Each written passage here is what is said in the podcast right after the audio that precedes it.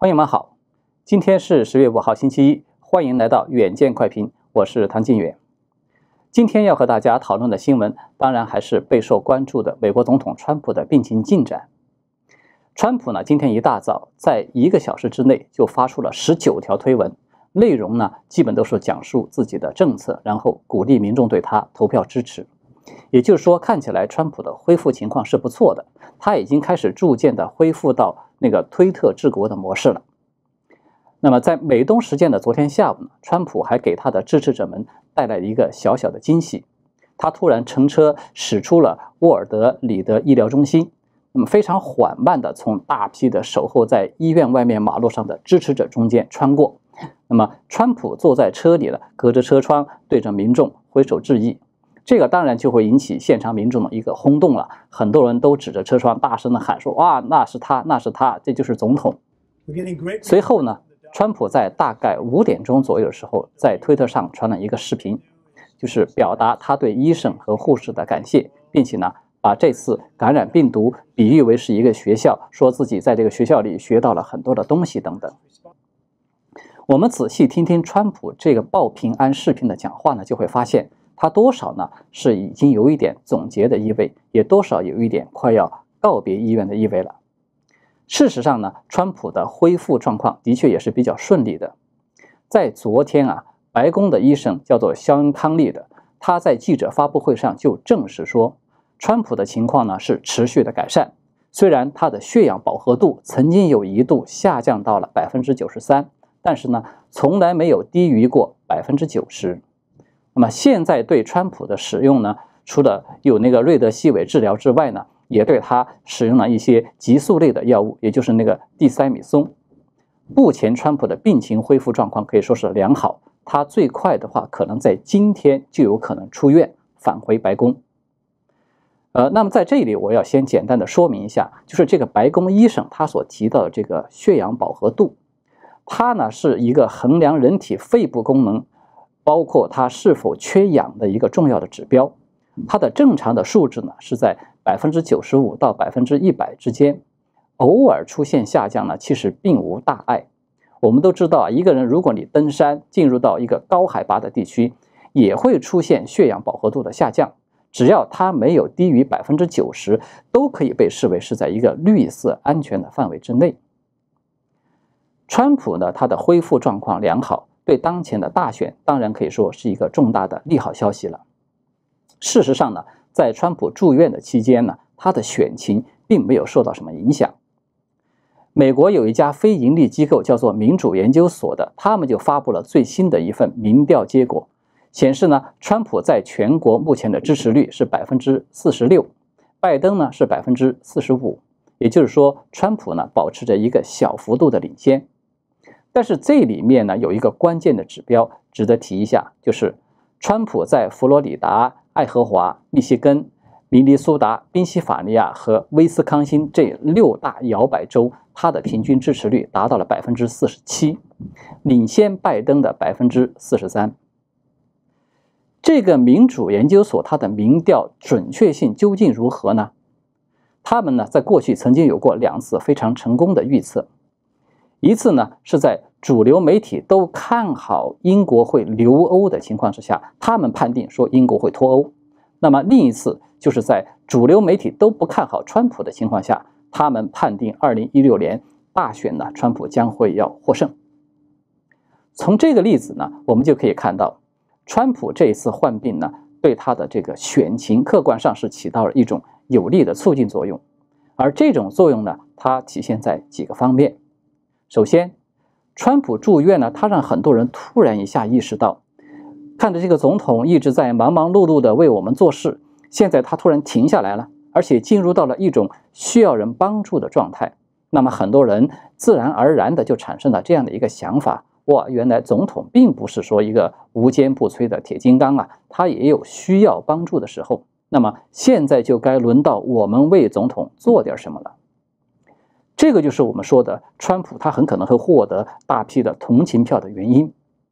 因为啊，我们每一个人可能在过去都曾经有过这样的一个体会，就是当你一直享受着某种对你有帮助、有利的事物的时候，时间一长，你就会习以为常，你甚至都感觉不到它的存在了。那么，直到有一天，这个东西突然间要消失了，我们才会突然的发现，哇，原来这个东西对我是很重要的。其实，现在很多的美国人呢，他们就是这样的一个心态。川普的律师朱利安尼在昨天接受采访的时候就有提到，说他接到了很多的电话，这个内容呢都大同小异，都是在询问说自己现在可以为川普做点什么。与此同时呢，川普的竞选团队的志愿者也出现了一个创纪录的爆发式的增长，所以我们就可以看到，川普住院它产生的第一个效应就是。它无形中呢，正在把川普为美国人而战这个主题，在开始演变成为美国人为川普而战。这个可以说其实就是最好的竞选动员了，对吧？我们看到，在美国各地出现了这种挺川普的巡游啊，各种集会啊，为川普祈祷或者是守夜啊等等，它等于是民众自发的一个竞选的机会。那么第二个明显的效应呢，就是。这件事情正在把中共进一步的推向深渊。川普的律师朱利安尼他就公开的说，川普是遭受到了来自中共的攻击。要注意，他用的词啊是 attack，这个词就是攻击的意思。而中共呢，必须要对川普以及其他所有感染了中共病毒的美国人负责。值得注意的是，这种说法呢，并不只是说朱利安尼一个人在这么讲。参议员汤姆克顿也几乎是一模一样的说法，他就直接说中共必须要对这次川普染疫的事件负责。那么这两个例子，它说明了什么呢？这仅仅是他们两个人的私人的见解吗？显然不是。在我看来啊，这个只说明了一件事，就是川普染疫这件事情，它正在激发美国人对中共的这种愤怒。这种愤怒，它很有可能在不久的未来会转变成一个或者是更多的法案。它不仅会加强美国对中共进行疫情的这种追责，它甚至在某种情况下会引发美国对中共实施武力的打击。比如说，川普的病情恶化，甚至出现了比恶化更糟糕的情况。可能很多朋友啊，在过去都曾经看过一部好莱坞的动作电影，它的中文名字叫做。奥林匹斯的陷落，这部电影呢，它可以说是用了一种比较夸张的手法，讲述了一个故事，就是外国的恐怖势力对白宫突然发动了袭击，并且呢，攻陷了白宫。而男主角呢，也就是总统的保镖，他几乎是只身一人发起了绝地的反击，最后转败为胜，就是这样一个故事。其实从某种意义上讲呢，现实中的白宫的确已经是濒临陷落这样一个状态了。根据媒体的报道，这次川普染疫呢，并不只是他们夫妇两个人，还有至少共和党的主席、白宫的顾问、川普的贴身助手、川普的前竞选经理，以及多名共和党参议员和白宫的记者都同时中招了。所以，我们看在网络上，甚至一度有出现这样怀疑的呼声啊，就是说这次会这么多的人同时被感染，很像是一波生化攻击啊。那么。共和党的海外事务组织的副主席及他的行政总裁叫做余怀松的这个人是一个华裔，他就在这个推特上面发推文，公开的质疑说，是不是有人用污染的棉签发动了一波攻击呢？当然，这个话呢听上去是非常惊人的，对吧？这背后是否真的是有人为的因素呢？我相信美国的情报机构啊，和他的司法机构自然会有他们的一个判断和调查。那么，在没有明确的结论出来之前呢，我们暂时不对这个话题进行讨论。但是，我们只需要看到一个事实，就是这次病毒的袭击呢，它的确给白宫造成了一个重大的损失，而且这种损失是美国建国以来从来没有过的。所以，回到我们刚才的话题，川普目前呢，幸好他是恢复比较良好。如果说，川普万一真的出现了某种极端恶化的情况，那么大家可以想想看，美国人会对此善罢甘休、忍气吞声，或者是像什么都没有发生过一样吗？显然是不可能的。而且呢，一旦真的出现这样的极端情况，我觉得拜登当总统的可能性会更低，因为复仇心切的美国人，他们只会去选择一个足够强硬的超级鹰派来做总统。原因是这个总统他极有可能马上就会要成为战时总统，而拜登这种和中共眉来眼去的纠葛不清，而且他的精力体力明显已经进入到中末期的这样的一个人，是根本无法胜任这样的角色的。事实上啊，我们看到川普被确诊的当天，美国的海军就立即从东西岸同时起飞了一款叫做 E-6B 水星的。这个中继通信机，这款飞机它非常有名，因为这个飞机它就是负责指挥俄亥俄级核弹潜艇的，所以呢，它也被一般的人称之为“末日飞机”。尽管我们看到美国官方啊，当时就有发声明说这个飞机的起飞与川普染疫没有直接的关系，但是呢，我相信很多朋友可能和我是一样的想法，就是不管你信不信，反正我不信。此外呢，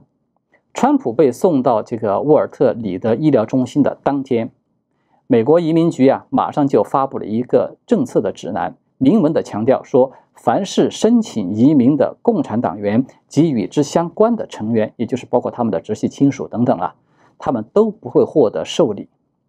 那么这个重磅的措施呢，实质上我们看到在七月份的时候就曾经被报道出来过。当时，这个《纽约时报》还煞有介事地做了一个分析，说：“哇，这九千万的中共党员，再加上他们的家属，至少就是二点七亿人呢。要实施对这么庞大的一个人群，就是禁止他们移民，这个难度极大，云云。”但是现在我们看到，这个被认为难度极大的政策，几乎是轻而易举的，就在川普染疫这个非常敏感的时候被公布实施了。为什么？